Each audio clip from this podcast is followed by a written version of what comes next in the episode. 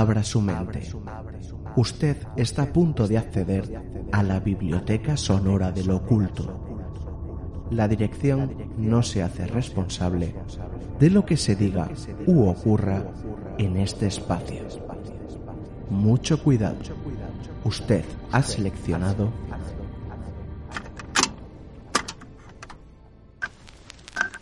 Cantabria Oculta con Juan Ramón Cayón, Antonio Gutiérrez Rivas y Alberto Martínez Beivide.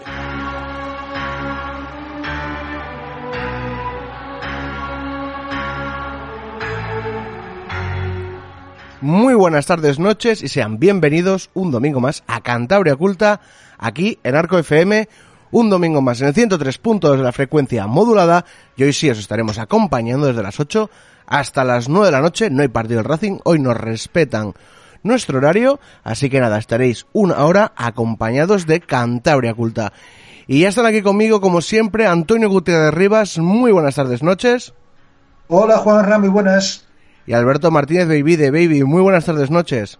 Muy buenas chicos, ¿qué tal? Hola Baby. Hola. Y antes de empezar, quería preguntaros qué tal esos ciclos de charlas, esas, esa charla que habéis dado sobre el lobo en la Biblioteca Central de Cantabria, que ya me habéis comentado un poquito que ha ido bastante bien, ¿no? Sí, bastante bien de gente y mucho interés por los asistentes. Y bueno, estamos contentos con los resultados. Bueno, pues esperemos que la pandemia nos respete y podáis ir poquito a poquito recuperando esos tours que vais dando al, alrededor de, de, los temas que soléis tratar y también a ver si podéis presentar de una maldita vez a Guanaz, ¿no? Que habrá ganas también de enseñarla. A Guanaz y el libro de Soba. También. Bueno, luego, luego al final, si quieres, decimos los puntos de venta otra vez. De momento la gente lo puede conseguir así. Bueno, oye, por lo menos lo pueden conseguir. Y bueno, para empezar, empezamos como siempre con el Cantabria Pagana y Baby. ¿Qué nos has traído en esta ocasión? Bueno, pues vamos a volver a los clásicos, vamos a volver a Manuel Llano y vamos a traer una serie de supersticiones y un pequeño relato de la noche de San Juan con brujas incluidas de esa aldea imaginaria que él imaginó que se llamaba Brañaflor. Pues bien, nos volvemos a Brañaflor, siempre sí, no defraudará como nunca. Y Toño, después ovnis, Estados Unidos en esta ocasión, dejamos Brasil y nos vamos un poquito más al norte. Sí, vamos a hablar de, de las últimas noticias que, han, que están surgiendo alrededor del tema ufológico y de esa y bueno, sabemos que hace tiempo se está hablando mucho y en altos niveles de, la administración y de cargos del gobierno americano del tema ufológico. Y además de eso vamos a hablar de una, de una investigación llevada a cabo por una serie de periodistas sobre un incidente extraño en las costas de California en el año 2019 que se suma a, otro, a otros tantos incidentes que llevamos contando últimamente porque parece que eh, se han abierto hasta cierto punto las puertas en la administración, o al menos en el gobierno, en la parte militar del gobierno americano, gracias a la ley de libertad de información que da acceso a los periodistas a una parte importante de documentos, que permite reconstruir una serie de hechos bastante llamativos, como vamos a ver. Pues veremos qué es eso que pueden tener acceso los periodistas. Bueno, estas noticias sí que es cierto que las escuchamos cada cierto tiempo, ¿no? Falta ya poco para que salga la de Rusia, la de o, nos, o lo contéis vosotros o lo contamos nosotros. Hace sí. mucho que no sale esa noticia de por parte de, de la de, de Rusia. Y esto, bueno, a la espera. Saldrá, ¿eh? Tranquilos que este año todavía no lo han dicho, pero lo dirán como siempre. O lo decís vosotros o lo decimos nosotros. Y nada, para terminar, nos iremos con, con el noticiario de Bunker, también con una noticia que ha traído mucha cola también a los amantes de la ciencia ficción sobre los motores de Warp y bueno, ya un poquito acercándonos al universo Star Trek en la vida real. Así que nada, os dejamos ya con el Cantabria Pagana.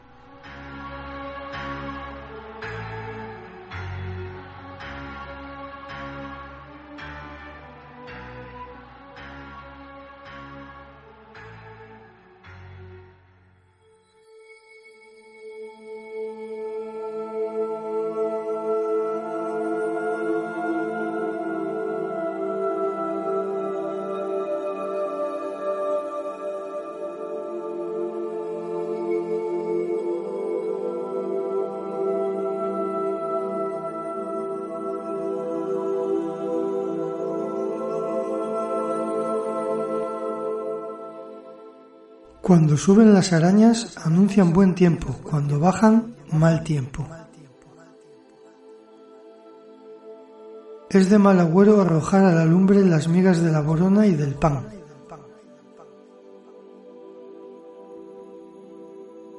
Una persona tendrá tantos enemigos como gatos tenga en las uñas. Si llueve el día de la Candelaria es señal de que termina el invierno. El viento que corre al día de San Juan al salir el sol es el que reinará sobre los demás en el resto del año. El escupir en la lumbre es de mal agüero. El encontrar una herradura anuncia suerte. Un tropezón cuando se está bailando en el corro es presagio de contrariedades amorosas. También es presagio de contrariedades amorosas el caérsele a un mozo la callada cuando va de ronda. Cuando juegan mucho los gatos por la noche, lloverá la mañana siguiente. Si en la fuente a una moza se le rompe el botijo, reñirá para siempre con el novio, pero si al tiempo de romperse el botijo se queda con el asa en la mano, se casará pronto y dominará al marido. Cuando los niños se apedrean es señal de disgustos grandes o de desgracias. Las uñas deben cortarse en domingo para que no duelan las muelas. Si llueve por San Bartolomé se pierden las castañas. El encontrarse por la mañana con un lumiago en mitad del camino es de malísimo agüero. El que nace en año bisisto no es atacado de viruelas. Es afortunada la casa donde anidan las golondrinas.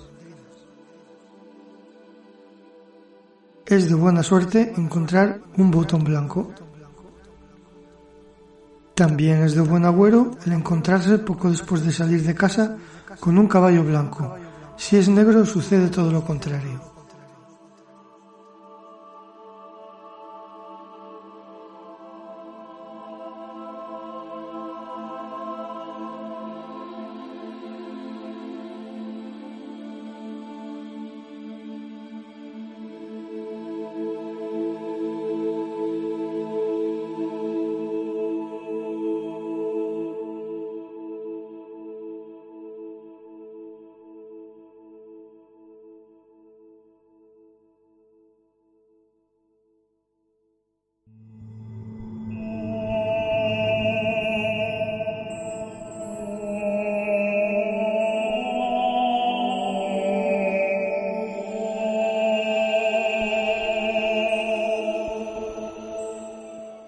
Hoguera en la campa de la iglesia, otra hoguera en el monte, noche serena de San Juan en Brañaflor, crepitan los rozos, las árgomas, los leños secos y verdes, las ramas y las hojarascas.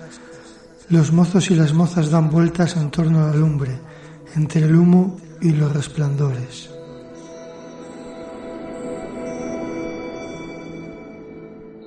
Esta noche, dice la superstición, están escondidas las brujas en las tinieblas del monte. Hablan unas con otras sigilosamente, se cuentan sus secretos, se dicen sus más íntimos pensamientos. Después lanzan a los aires un maleficio para que se pierdan las castañas. En contra del maleficio, una oración que da al traste con las malas intenciones de las brujas escondidas, parla que te parla en las nieblas del monte.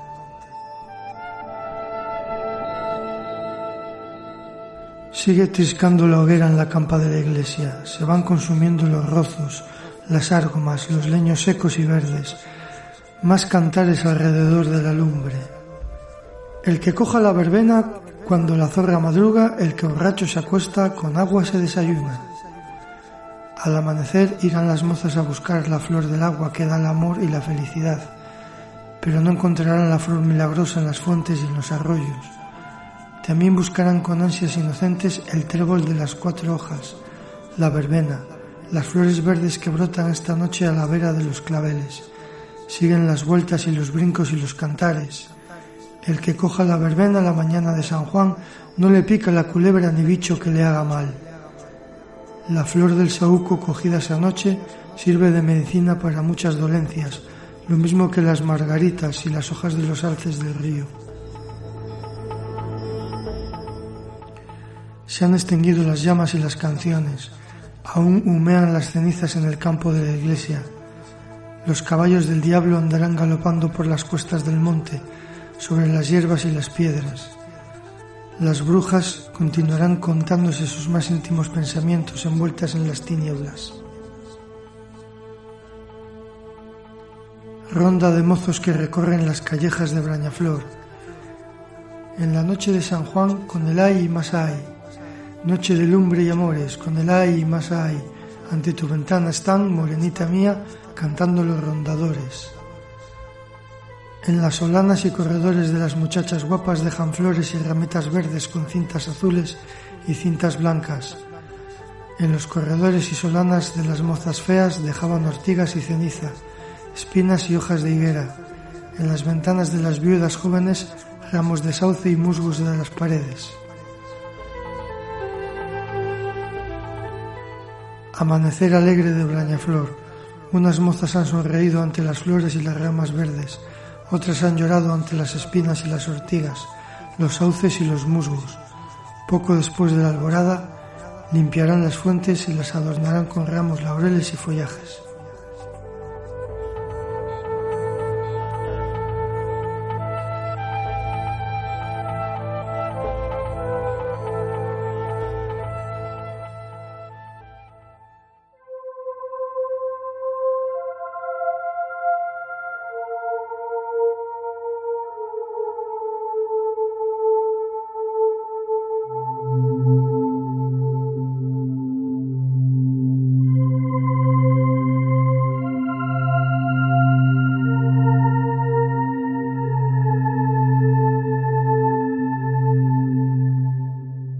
Y vamos a hablar ya de, ovnis y de todo lo que se está moviendo alrededor de este tema en Estados Unidos fundamentalmente, que es de donde de alguna manera los ufólogos o los aficionados a la ufología tenemos esperanza de que salga un tipo de información eh, eh, con, con, chicha, que diría Juanra, ¿no?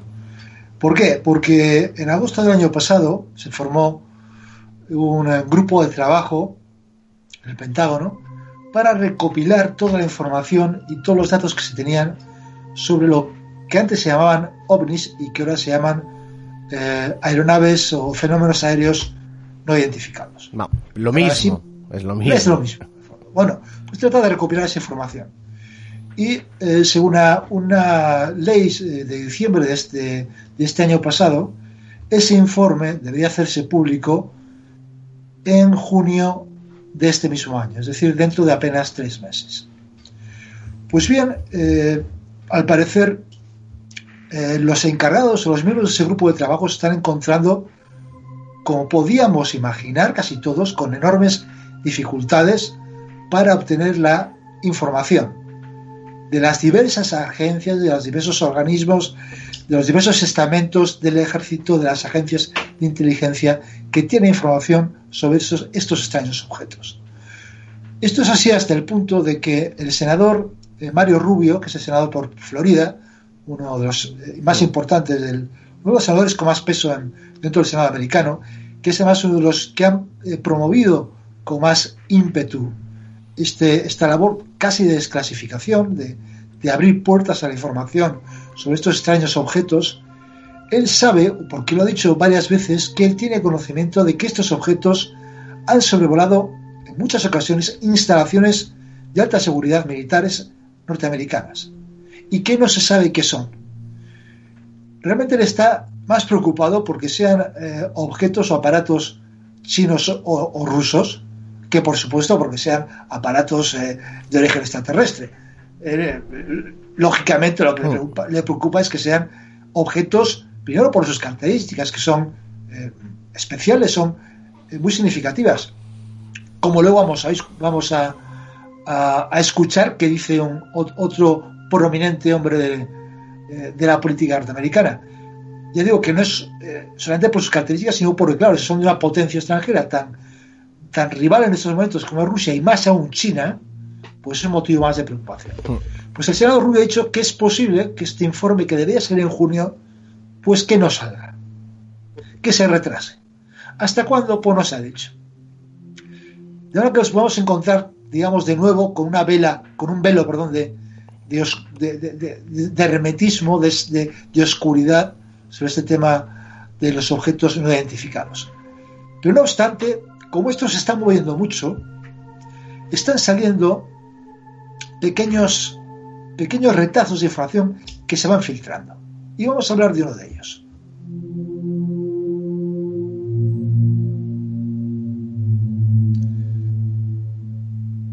Uno de ellos es del antiguo eh, miembro de antiguo director nacional de inteligencia de Trump, que ha salido con unas declaraciones que dice que el gobierno americano tiene evidencias, es decir, no es que tenga sospecha, no, evidencias de la existencia de estos objetos que tienen unas características eh, que sobrepasan desde ciertos puntos de vista los conocimientos de la técnica actuales. Por ejemplo, han detectado que estos objetos son capaces de superar la barrera del sonido sin, sin eh, producir un estampido sónico. Esto, Juan, sabes tú que desde el punto de vista aeronáutico, en principio es imposible. Cualquier objeto que alcance la velocidad del sonido, que la supere, va a provocar un estampido sónico. Lo hacen los aviones y lo hacen los cohetes también. Y además, provocando un auténtico estruendo. O sea, es el estampido sónico. O sea, si alguien no lo ha escuchado, yo, por ejemplo, cuando estoy en Albacete, al estar al lado de la base, cuando hacían maniobras, en ciertas ocasiones eh, rompían la barrera del sonido y podríais alucinar, es que parecía que se venía el edificio abajo, ¿eh? o sea, de, la, de la, cantidad de sonido que, producía. Pues bien, este director de John Radcliffe, por cierto se llama, ha dicho que tiene evidencia de que estos, algunos de estos objetos son capaces de realizar este tipo de maniobras sin provocar estampidos sónicos.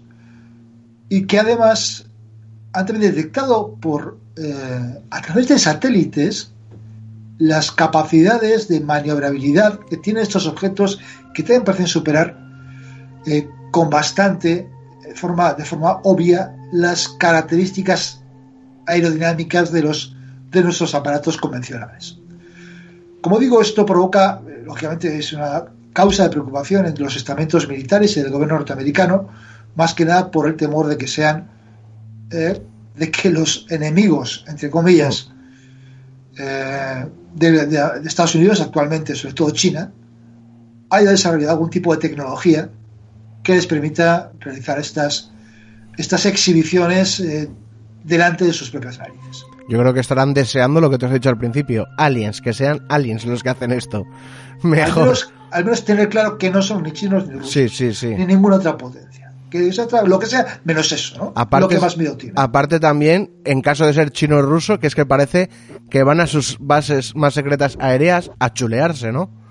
Efectivamente, no, le hacen no, no, no, son no realizan actividades, digamos, secretas, eh, de espionaje, eh, furtivas, que no se les vea, ¿no? no son hacer auténticos despliegues de, sus capacidades. En plan, mira. Como vamos a ver, como vamos a ver, por cierto, en el siguiente caso, que es un caso bastante eh, suculento y que ha salido a la luz hace pocos días y merced al trabajo, buen trabajo de unos periodistas de, de una, eh, una página web que se llama The War Zone, zona de guerra, que es una mm. página especializada en, noticias que tienen que ver con el estamento militar, es una página prestigiosa que normalmente no trata estos temas, trata precisamente de cosas militares.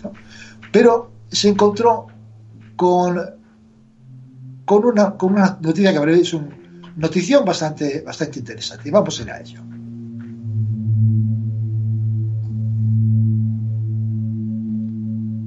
En julio de 2019, es decir, hace eh, apenas ya dos años, eh, se sucedieron una serie de, eventos extraños en las islas del Canal, en la costa de California, en los cuales durante varios días unos grupos de aeronaves no identificados que, la Marina de los, Estados Unidos denomina, o los llama simplemente drones, o UAV, vehículos aéreos no tripulados, pues un grupo de estos objetos persiguieron a buques de servicio de, la Marina Americana y que dio lugar a una investigación de alto nivel. Durante, durante estos encuentros que se produjeron por la noche, se informó que hasta seis de estas aeronaves pues circularon alrededor de los barcos. Eh, dice que volaban durante periodos prolongados y además en circunstancias de muy baja visibilidad y como decíamos antes realizando maniobras muy evidentes delante de esos buques de guerra y dentro y, muy cerca de un centro de entrenamiento militar a menos de 100 millas de Los Ángeles. La investigación que, que la que también hablaremos, que se llevó posteriormente, pues involucró a miembros de la Armada, de la Guardia Costera y del FBI. Y recibieron, tuvo tal importancia estos incidentes que eh, recibió la atención del jefe de operaciones navales, que es la cúspide de la cadena de mando de la Marina. Es decir, se trata de, de unos eventos, digamos, de una importancia bastante, bastante grande.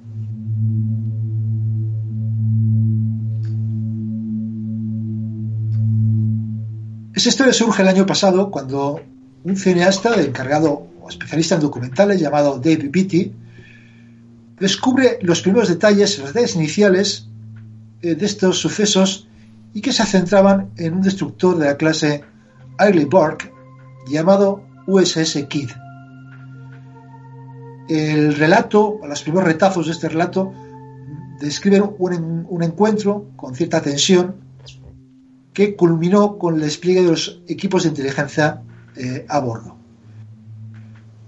Gracias, como decíamos antes, a la ley de libertad de información, los periodistas de esta página eh, pudieron tener al alcance los registros, digamos, del libro, de los registros de a bordo del barco, en que se detallan todas las operaciones, todos los incidentes que suceden en el barco durante toda la singladura eh, que lleva a cabo. Entonces, a través de eso y la utilización de, datos del sistema de ubicación de barcos, que es similar al, transpondedor, realmente es un transpondedor que tienen los aviones, los barcos tienen algo similar, pues pudieron eh, trazar las trayectorias de los barcos y junto a estos datos de los diarios de a bordo, digamos, pues pudieron reconstruir un poco todos los sucesos. Utilizaron como eh, la posición inicial de este barco, del USS Kidd, como punto de partida, y pudo identificar otros barcos militares también en las proximidades que se vieron involucrados, como fueron los destructores USS Rafael Peralta, el USS eh, Russell, el USS Finn y el USS Paul Hamilton. Estamos hablando de decir de eh, eh, cinco, perdón, cinco barcos, Estados Unidos, una cantidad importante. Y vamos a comenzar con los sucesos de la primera noche, la noche del 14 de julio de 2019.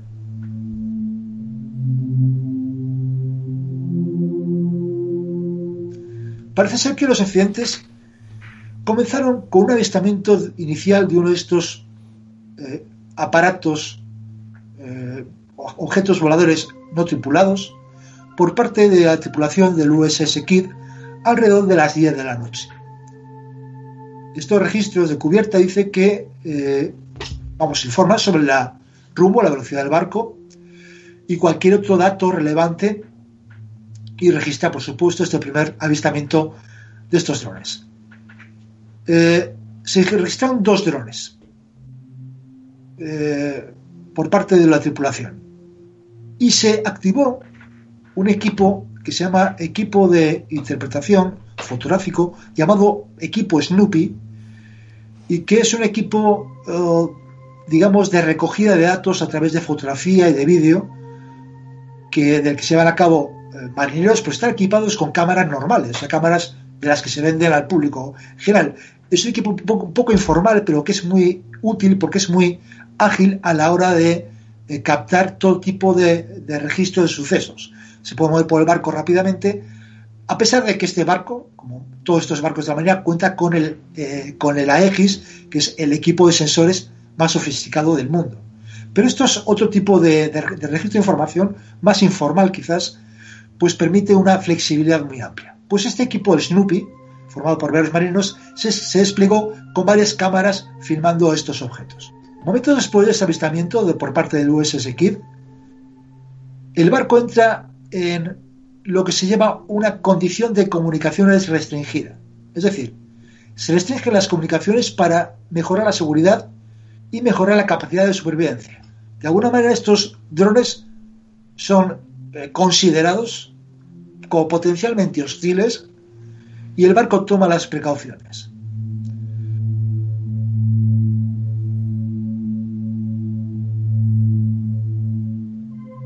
Menos de 10 minutos después del avistamiento de, del Kir, de ese barco, del USS Kir, el USS Rafael Peralta informa de la situación. Los registros de a bordo de este barco, del Rafael Peralta, dicen que alrededor de las, de las 10 horas, de las 10 de la noche también, activó también su equipo Snoopy, este equipo de, marineros con, cámaras. Dice que otros informes adicionales de avistamientos provenían de otro barco, del USS John Finn. Los registros de Onfin dice que mm, informaron sobre la actividad de estos objetos y demás ah, eh, eh, dijeron que desactivaron el sistema transpondedor del barco, posiblemente para, por seguridad. Dice que eso provocó a los periodistas lógicamente la dificultad a la hora de trazar el rumbo y seguir, hacer un seguimiento de, cómo se produjo este avistamiento por parte de este barco USS Finn. Eh, uno de los drones descritos por este barco lo describen como una luz roja intermitente. Y que uno de los eh, registros, de alguna manera más impactantes, son los que describen una luz blanca, si no describen una partición, una luz blanca flotando sobre la cubierta de vuelo del barco, una pequeña cubierta de vuelo para helicópteros que tiene el barco, y que esta luz blanca, si logró igualar la velocidad del destructor, que se movía a los 16 nudos, que son unos 25 o 30 kilómetros por hora, y que se mantuvo esa posición constante sobre la plataforma de vuelo del barco. Como decíamos antes, esta maniobra, de por sí complicada, era aún más complicada teniendo en cuenta que había una condición de baja visibilidad de menos de una villa náutica y era de noche. Además hay que tener en cuenta que para este momento el encuentro con estos drones había durado más de 90 minutos que es eh, notablemente una cantidad de tiempo bastante superior a lo que un dron eh, civil, normal, comercial, puede aguantar. También se obtuvieron los datos de posibles barcos civiles que hubiera en las mediaciones, por si alguno de ellos era el origen de estos drones. Eh, se detectó a un carguero civil, el, Bass Strait, a un petrolero de bandera liberiana el Sigma Triumph, y a un, a un eh, barco de investigación oceanográfica, el Alguita, que era un catamarán de 50 pies y que posteriormente sería importante a la hora de la investigación.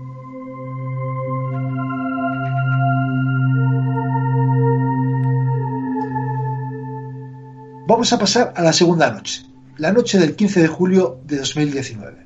Esta vez el barco, el USS Rafael Peralta, es el primero a detectar los objetos y despliegan este equipo Snoopy a las 8.39 de la tarde. A las 9, el otro, otro barco, el USS Kidd, del que hemos hablado anteriormente, también había detectado estos drones y despliega también a su vez su equipo Snoopy. Eh, estos drones parece que han perseguido a los barcos porque se estuvieran moviendo durante todo el incidente, pero lo seguían. No saben muy bien de qué manera. A las 9.20, los registros del USS Kidd únicamente señalan, dice, o aparecen registrados como múltiples UAVs, múltiples drones alrededor del, barco. Y 17 minutos más tarde se envía un orden a las estaciones que denominan MAN Mark 87.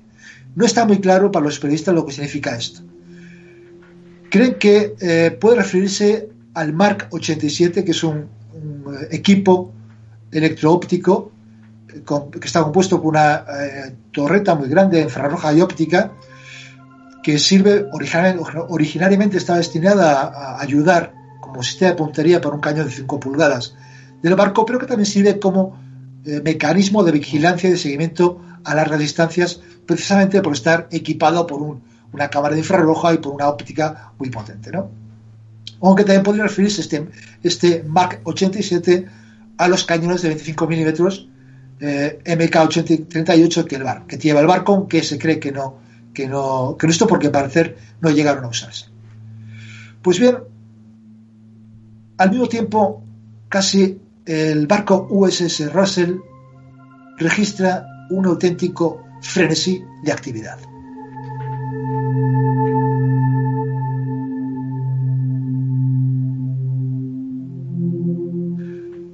Efectivamente, los registros de a bordo del barco de la Armada Americana USS Russell describen a una serie de drones, o estos UAVs, dejándose caer desde gran altura sobre el barco y moviéndose hacia adelante, hacia atrás, izquierda a derecha, alrededor del buque. Mientras tanto, el USS Rafael Peralta recibe una llamada de radio de un crucero eh, cercano, el Carnival Imagination, que les indica que esos drones no les pertenecen y que ellos también los están viendo. Hasta cinco o seis drones maniobrando, maniobrando muy cerca. Este incidente se prolonga hasta la noche, empezó por la tarde, como hemos dicho, son las 8 y 20, 9 menos 20, se prolonga durante toda la noche. Eh, registra primero el USP Rafael Peralta dos, eh, dos de esos drones, luego registró otros cuatro. Acercándose a la medianoche, el Raser informa de un avistamiento final. Y eh, a pesar de esta duración de casi tres horas del evento, este suceso, ninguno de los, de los buques de guerra involucrados parece haber podido identificar a ninguno de estos drones.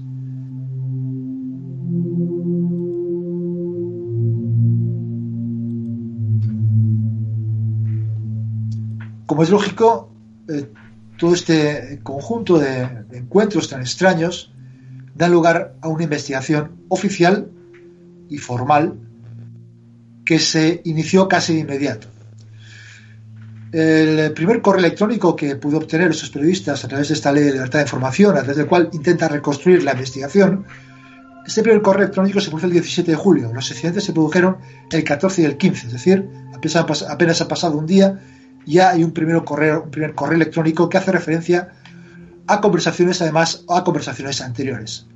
En la mañana del 18 de julio, un enlace de la Marina con la Guardia Costera comienza a solicitar información de todas las embarcaciones involucradas en el encuentro, dando estas informaciones prioridad, la prioridad de mayor nivel.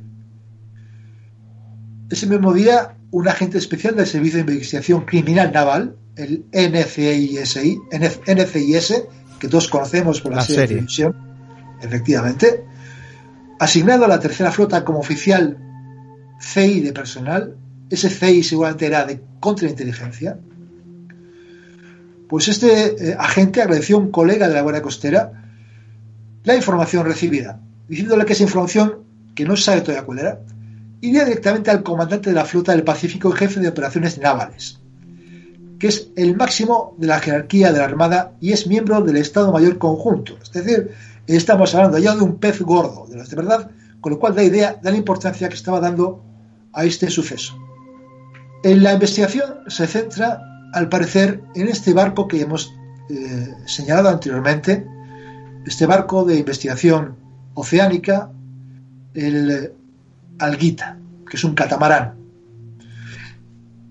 Eh, se solicita información a este barco porque se sabe que este barco tiene drones, aunque inmediatamente se, se tiene información de que estos drones tienen una capacidad muy limitada. De hecho, se pusieron en contacto con el barco directamente a través de un teléfono vía satélite y eh, eh, según dicen los, eh, informadores, fue el principal centro de investigación. Este, este barco los demás se echaron como posible origen de los drones. Los propietarios los dueños de la alguita negaron que, pudiera, que hubieran operado con ningún dron durante el tiempo en que estuvieron produciendo estos sucesos. Dijo en todo caso, sus drones serían incapaces de operar a, más de unos pocos eh, decenas de metros del barco. Y los drones de que, poseían, que era un dron eh, modelo Phantom 4, es un quadcopter de, con cuatro hélices y que dispone de una autonomía de vuelo de 28 minutos. Que eso según el fabricante, además, hmm. que es totalmente inconsistente con eh, la larga duración de los incidentes, con las capacidades generales eh, descritas por, por, los informes de los barcos que se refieren a estos, a estos drones realizando todo ese tipo de maniobras. Eh, además, según los, la información recibida por, por los dueños de la alguita, estuvieron bastante alejados eh, en la noche, en la segunda noche en que se produjeron estos eh, sucesos, de manera que eh, se consideró, se desechó que fuera el alguita el foco de origen de estos drones.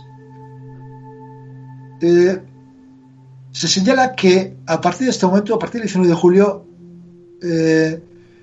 empieza a tener eh, más importante, más importancia lo que es el elemento de inteligencia de la Marina, la sección de inteligencia marina, junto con el director del Centro de Operaciones de Inteligencia Marítima de la Tercera Flota.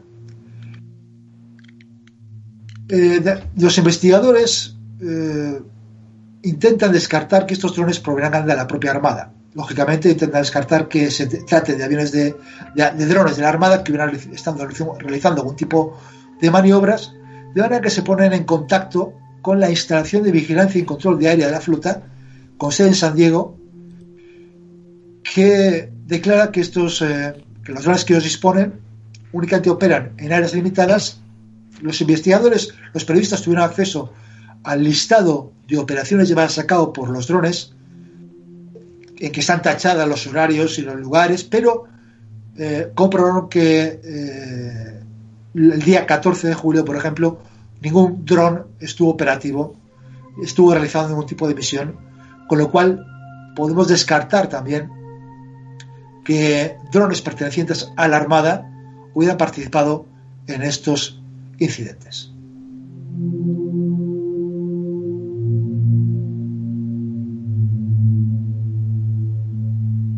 Ya que ocurre una cosa muy curiosa. Mientras se está desarrollando esta investigación, vuelven a sucederse estos incidentes con drones. Concretamente, eh, en los días 25 de julio y 30 de julio. El 25 de julio, nuevamente, el, buque USS Kid, a la 1 y 20 de la madrugada, activa sus equipos, equipos NUPI porque ha detectado eh, estos drones, equipo que se desactiva a la 1.52, es decir, 40 eh, minutos después. El 30 de julio el incidente es más largo, se activa el equipo Snoopy a las 2 y cuarto de la, mañana y se desactiva a las 3 y, a las 3 y media prácticamente.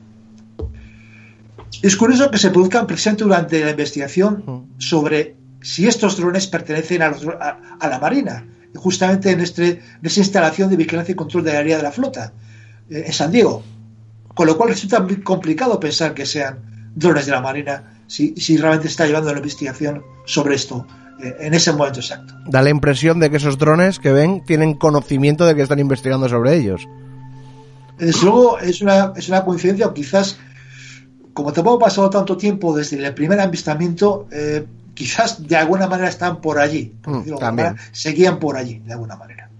Pero esto hace, hace que nos tengamos que plantear una serie de preguntas eh, complicadas, ¿no? Como las siguientes. No está muy claro por qué alguien querría operar o quería estar operando con drones cerca de buques de guerra de la Armada norteamericana de una manera tan descarada. Se trata de, drones comerciales, además, pues eh, no suelen ser capaces de volar durante periodos muy largos, ni a través durante de largas distancias. Eh, con velocidades superiores a 45 eh, millas por hora, es decir, casi 80, 70 kilómetros por hora.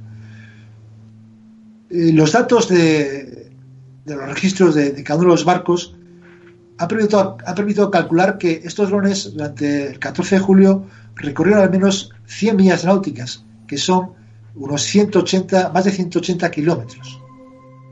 Decir, un dron comercial de 180 kilómetros resulta difícil de, resulta difícil de, pensar, que, existe y que esté operando. Además, ¿con qué, ¿con qué intención? Segundo, que estos drones pudieron localizar y perseguir a un destructor que viajaba eso, a 25 kilómetros por hora en condiciones de visibilidad de menos de una milla náutica, de menos un kilómetro, 800 metros de visibilidad y de noche. Es decir, esos drones, si eh, drones comerciales, están equipados con un tipo de óptica que les permita, que les permitía llegar a estas capacidades. ¿no? Sí, algún tipo de haz infrarrojo, ultrasonido, o sea que iba poderosamente equipado para ser uno comercial. Y además, eh, las personas que operaban estos drones eh, tuvieron que coordinar al menos 5 o 6 drones simultáneamente.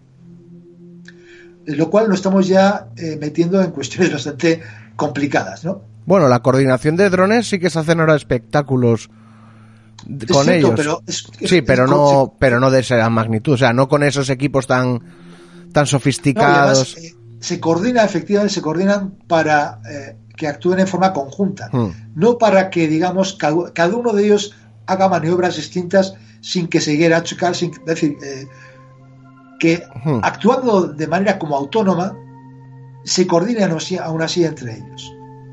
No es lo que, todos ellos actúen a la vez, sino que eh, de alguna manera tenga una actuación coordinada. Eh, por otro lado, parece que parece, descartable que fueran drones operados por el propio ejército, por la propia Marina de los Estados Unidos, por las propias investigaciones que se han llevado a cabo. ¿no? Y si no fueran drones operados por el ejército americano o por la Marina americana, en todo caso se trata de una violación de seguridad muy importante, de un, nivel muy alto. Pero eh, una cosa que es realmente preocupante es teniendo en cuenta todo el tiempo que estos drones estuvieron sobrevolando estos barcos, teniendo en cuenta los métodos de detección que tienen estos barcos, sistema X, cámaras infrarrojas, cámaras de ultrasensibilidad, de visión nocturna, el equipo, estos equipos Snoopy que filmaban y grababan a los, drones constantemente, eh, imagino eh, eh, seguimiento por radar. Después de tantas horas, de tantos días, aún así, tuvo la Armada Americana que hacer una investigación para saber qué era.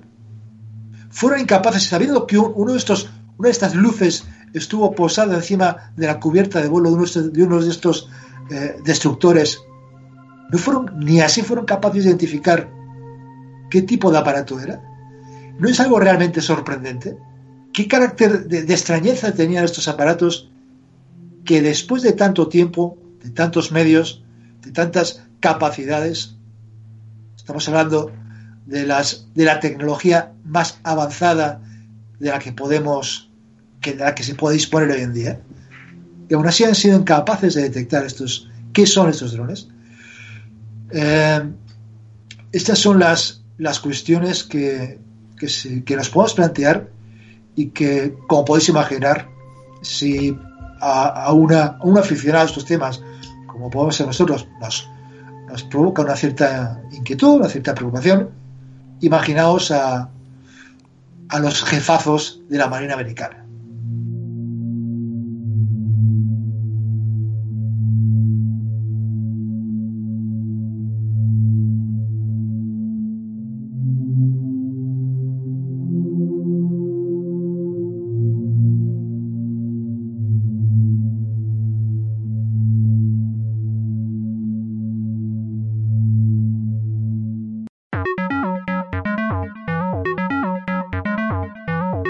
Y ahora, después de, comentar esa extrañeza detectada por el gobierno americano, seguimos mirando a ese futuro aeronáutico, que podríamos decirlo así, a lo que nos puede esperar en el futuro de la aviación. Y vamos ahora con el noticiario de Búnker con Marcos Goitia, donde nos hablará de, de los posibles creación de los motores Warp, que bueno, para todos los aficionados a, a la ciencia ficción y a Star Trek, conoceremos los motores de curvatura, veremos si en algún día sacan el de esporas, pero bueno, de momento vamos con el de curvatura. Adelante ese noticiario de búnker.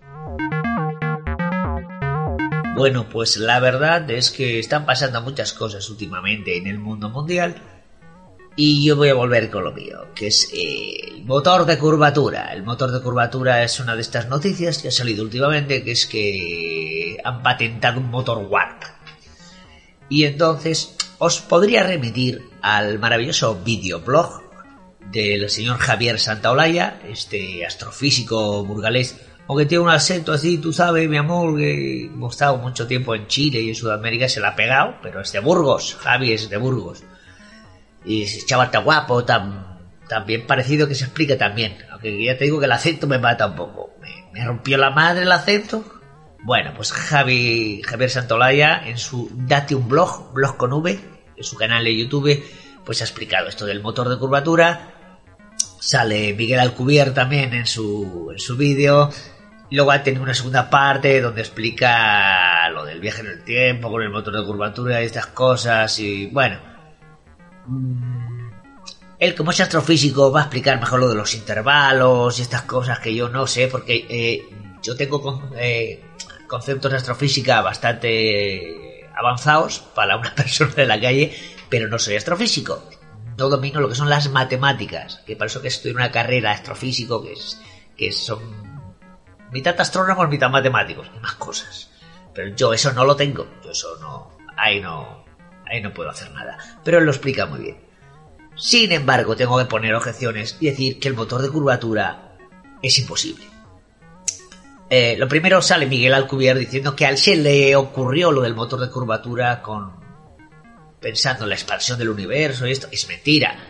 Miguel Alcubierre, que es un gran matemático y astrofísico mexicano, eh, en 1994 publicó unos papers, unas eh, publicaciones científicas donde hacía esta métrica, una métrica, digamos, unas matemáticas donde tú pones las medidas, las unidades eh, para que algo funcione. No, no está bien explicado, Javi lo explica mejor en su blog. Pero claro, el motor de curvatura, el motor Warp, ya estaba inventado.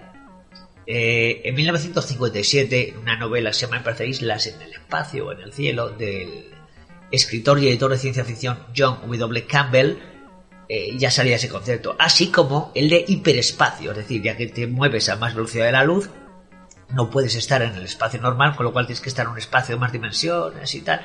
Estos conceptos que John Campbell eh, pone por primera vez en esta novela son los que luego la ciencia coge para sí. Bueno, Campbell de hecho era licenciado en física, no era doctorado, y era un tipo muy, muy inteligente eh, y un gran editor de ciencia ficción, aunque como persona yo no lo querría de amigo. Era todos los escritores de ciencia ficción que hablaron de él no hablaban precisamente maravillas porque era un tío que era misógino, homófobo, racista, poco nazi. Bueno, bueno, una cosa no quita la otra. Como persona, mal. Como escritor y editor de ciencia ficción y creador y científico, bien. Una cosa no quita la otra, ya os digo. Bueno, pues esto en 1957. Luego en 1966, Gene Roddenberry eh, coge esta idea del motor Warp y la mejora, la ayorna, la pone unas eh, claves para que el gran público la entienda y se inventa una historia ficticia para el universo Star Trek. Y entonces ya crea el motor de curvatura, que es que tú controlas el espacio adelante, los pandes atrás, espacio-tiempo, perdón, y tal. No es el mismo concepto de la burbuja Alcubierre, pero es casi, casi igual. De hecho, es básicamente lo mismo. Miguel Alcubierre es un gran treki, él mismo lo ha reconocido. Entonces, tú no puedes decir que has inventado una cosa que lleva desde 1957 en danza. Recordemos que lo de Miguel es en 1994. Pero él pone las medidas. Él dice, vale, hagamos un motor warp. Una burbuja warp. Que hay... Que hay... Es el problema. Dice, ¿qué energía necesitaríamos? ¿Cuánto duraría? ¿Qué tamaño tendría? Vamos a poner la física ¿eh? al servicio de este constructo teórico a ver si se puede hacer de verdad. Y a Miguel Alcubierre le sale una métrica Tonais, ¿eh? y luego otros físicos. Él, él solo pone su métrica, él no dice, no voy a calcularlo. Yo creo que estas son las matemáticas y las métricas y las unidades que funcionarían con esto. Y luego otros físicos se dedican a calcular eh, los valores en la, en la vida real. Eh, y, a dar por buenas estas métricas. Es decir, eh, pues sí, pues parece que esto funciona. Este señor tiene razón, es un constructo teórico que él ha puesto con unidades y que se ajusta a la física perfectamente. El problema es el calcular lo que nos sale en la vida real, que es que para conseguir una burbuja warp, warp, warp, eh, timey, wibby, una burbuja warp de unos 100 metros de diámetro, durante unos femtosegundos o unos nanosegundos tan siquiera, que esto es menos que un pestañeo, es menos que nano, menos que, que microsegundos o milisegundos, es porque hay un problema con, con, esto, que es que estamos no vulnerando leyes de la física, pero estamos entrando en contradicción con principios de la física cuántica. Cuanto más intentes mantener una bruja warp, hay una menor probabilidad de lo que lo consigas. O sea, cuanto menos tiempo lo intentes, mejor. Cuanto más tiempo, peor. Esto lo explica también Miguel en su blog. Y Miguel, perdón, digo Javi, Javi Santolaya en su blog. Y bueno, es una burbuja warp durante un pestañeo. Eh, con estas métricas del gobierno salía que eh, necesitabas una eh, energía negativa, es decir, energía producida por masa negativa, por antimateria, el equivalente a tres veces el total de la masa del universo observable. Pausa valorativa, es decir, para conseguir un pestañeo a más velocidad de la luz en un radio de 100 metros necesitas tres veces nuestro universo en antimateria. O sea, no, no se podía hacer, era imposible.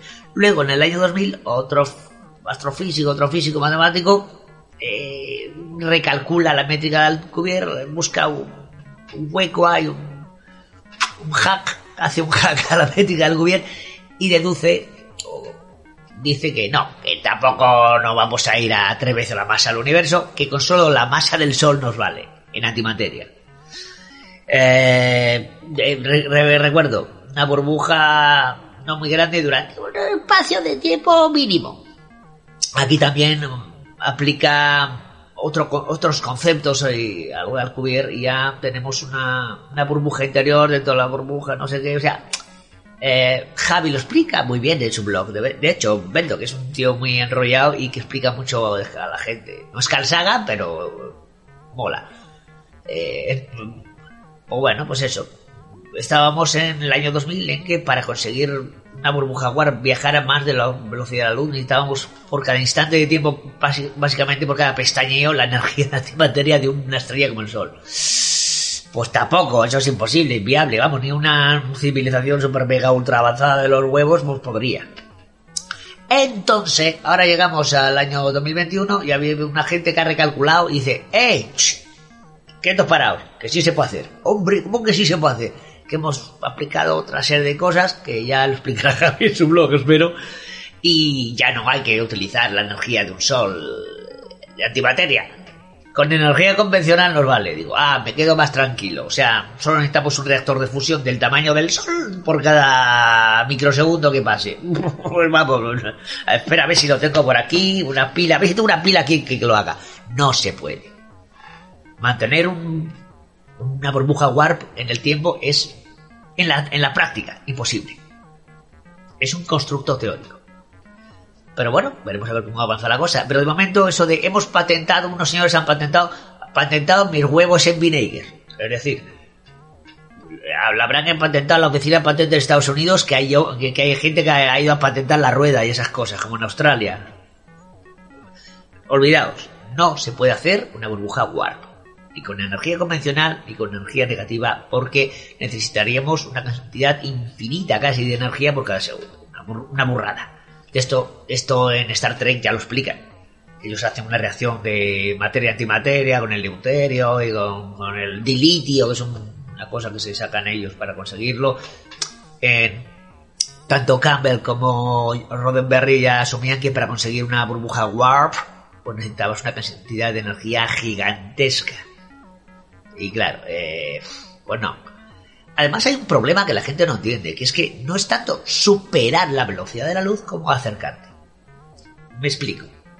Dices, hemos llegado a la velocidad de la luz. Ah, ahora la vamos a superar. Uh, esto es imposible. No, no, lo imposible en el universo es acercarte a la velocidad de la luz.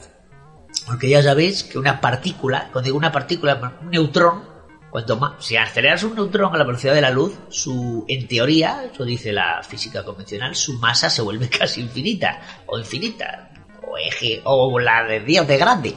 Con lo cual la energía que necesitas para acelerar al siguiente punto al neutrón es es como la paradoja esta, la metáfora del tablero de ajedrez y los granos de trigo. Que para ir a un kilómetro por hora eh, y pasar al doble a 2 kilómetros por hora, pues necesitas saltar una casilla, poner el doble de granos, que son 2 granos. Pero si quieres ir a 4 kilómetros por hora, pues necesitas 4 granos, que es la energía que necesitas. Pero si quieres ir a 8, necesitas. Y cuando quieres ir ya a 1000 kilómetros por hora, pues la cantidad de energía es muy grande. Y cuando quieres ir a 100.000 ya es la de Dios. Y cuando quieres acercarte. Imaginaos que el tablero de ajedrez es la velocidad entera de la luz. ¿eh? Los 300.000, que no son 300.000 casi, kilómetros por segundo. Pues solo llegar a la mitad, a 150.000 kilómetros por segundo, ya es una cantidad de energía que no nos podemos permitir. Y además, la masa que estamos acelerando eh, se, habría también eh, elevado muchas veces a, a, la potencia, de modo que no estaríamos intentando mover eh, mil kilómetros por segundo más una masa de una tonelada, sino una masa de millones de millones de millones de toneladas. Eso es lo que pasa. De facto, hay cálculos que dicen que un objeto relativamente grande, de alguna tonelada que otra, no podría viajar a más de 50% de la, velocidad de la luz. Es imposible.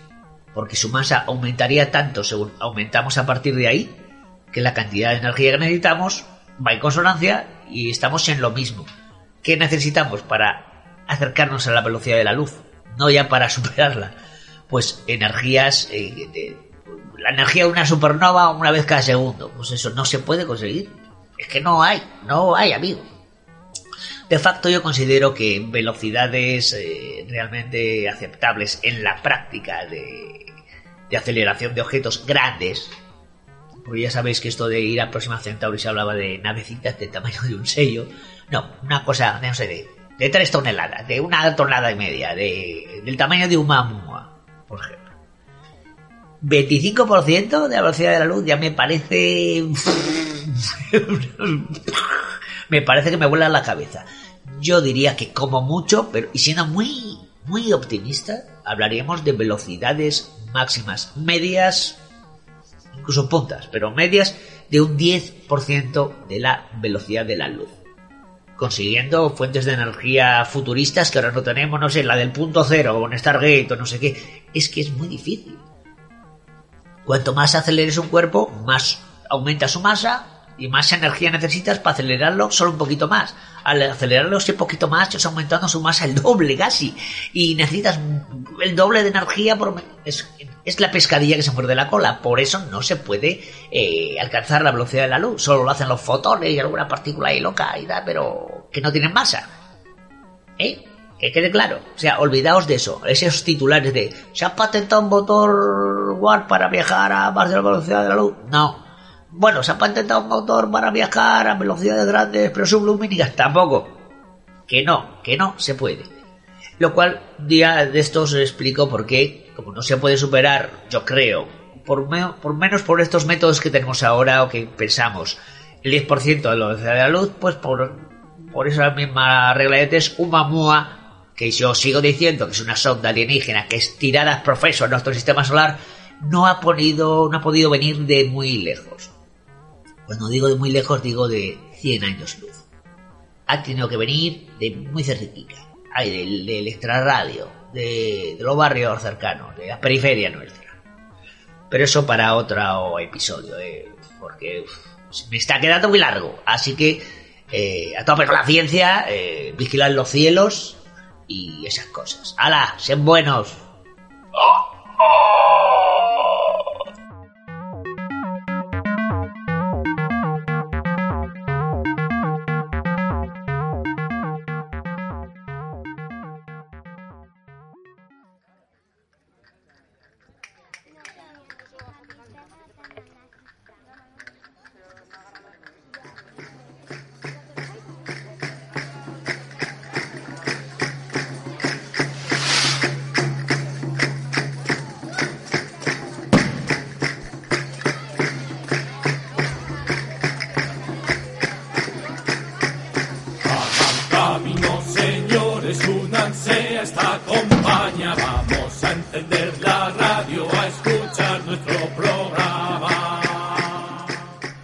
hasta aquí el Cantabria Culta de hoy. Espero que os haya gustado, que lo hayáis disfrutado.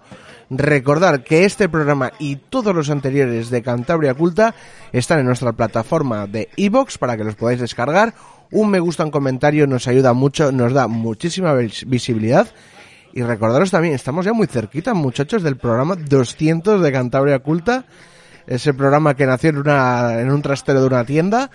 Y ahí está, 200 programazos. Otra cosa, antes de, los puntos de venta, que ahora hablaremos de todos los libros que nos traen nuestros compañeros de Nocam. La semana que viene no habrá programa, siempre en Semana Santa paramos. No recuerdo muy bien cómo empezó esta tradición, pero la vamos a mantener y más este año de, de pandemia donde nos está costando más de lo normal sacar los programas adelante y, y, eh, reescuchando uno, no sé si os acordáis cómo... Yo recuerdo el primero que paramos, que fue algo porque teníais que hacer unas charlas o no sé qué.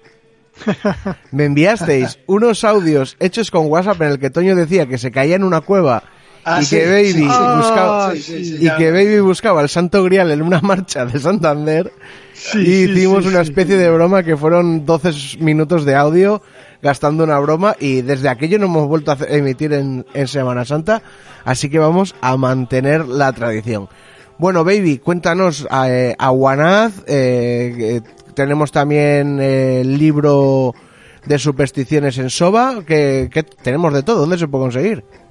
Bueno, pues te- vamos a empezar con el Aguanaz número 3, que es nuestra revista de creencias mágicas. Bueno, y con el libro de, no de supersticiones, Super- sino el de, de leyendas. Leyendas. De Es que eran supersticiones, entonces me he liado con... Claro. Pues eh, ambos libros se pueden conseguir eh, en nuestro correo electrónico etnocant.gmail.com El aguanaz se puede conseguir también vía online en la página de pindongas.com pero físicamente los que sois de Cantabria tenéis dos puntos de venta que son los dos libros se pueden conseguir en la librería Gil en Santander y en la librería de libros en Torrelavega. Perfecto, pues con esa información que además nos habían preguntado a través de redes, ¿habéis dicho librería Gil? Sí, en la librería Gil se pueden adquirir los libros. Pues nada, no sé si queréis comentar algo más o lema y nos despedimos. Pues nada más, nos despedimos, yo creo. Pues adelante, Dicen que el saber no ocupa lugar.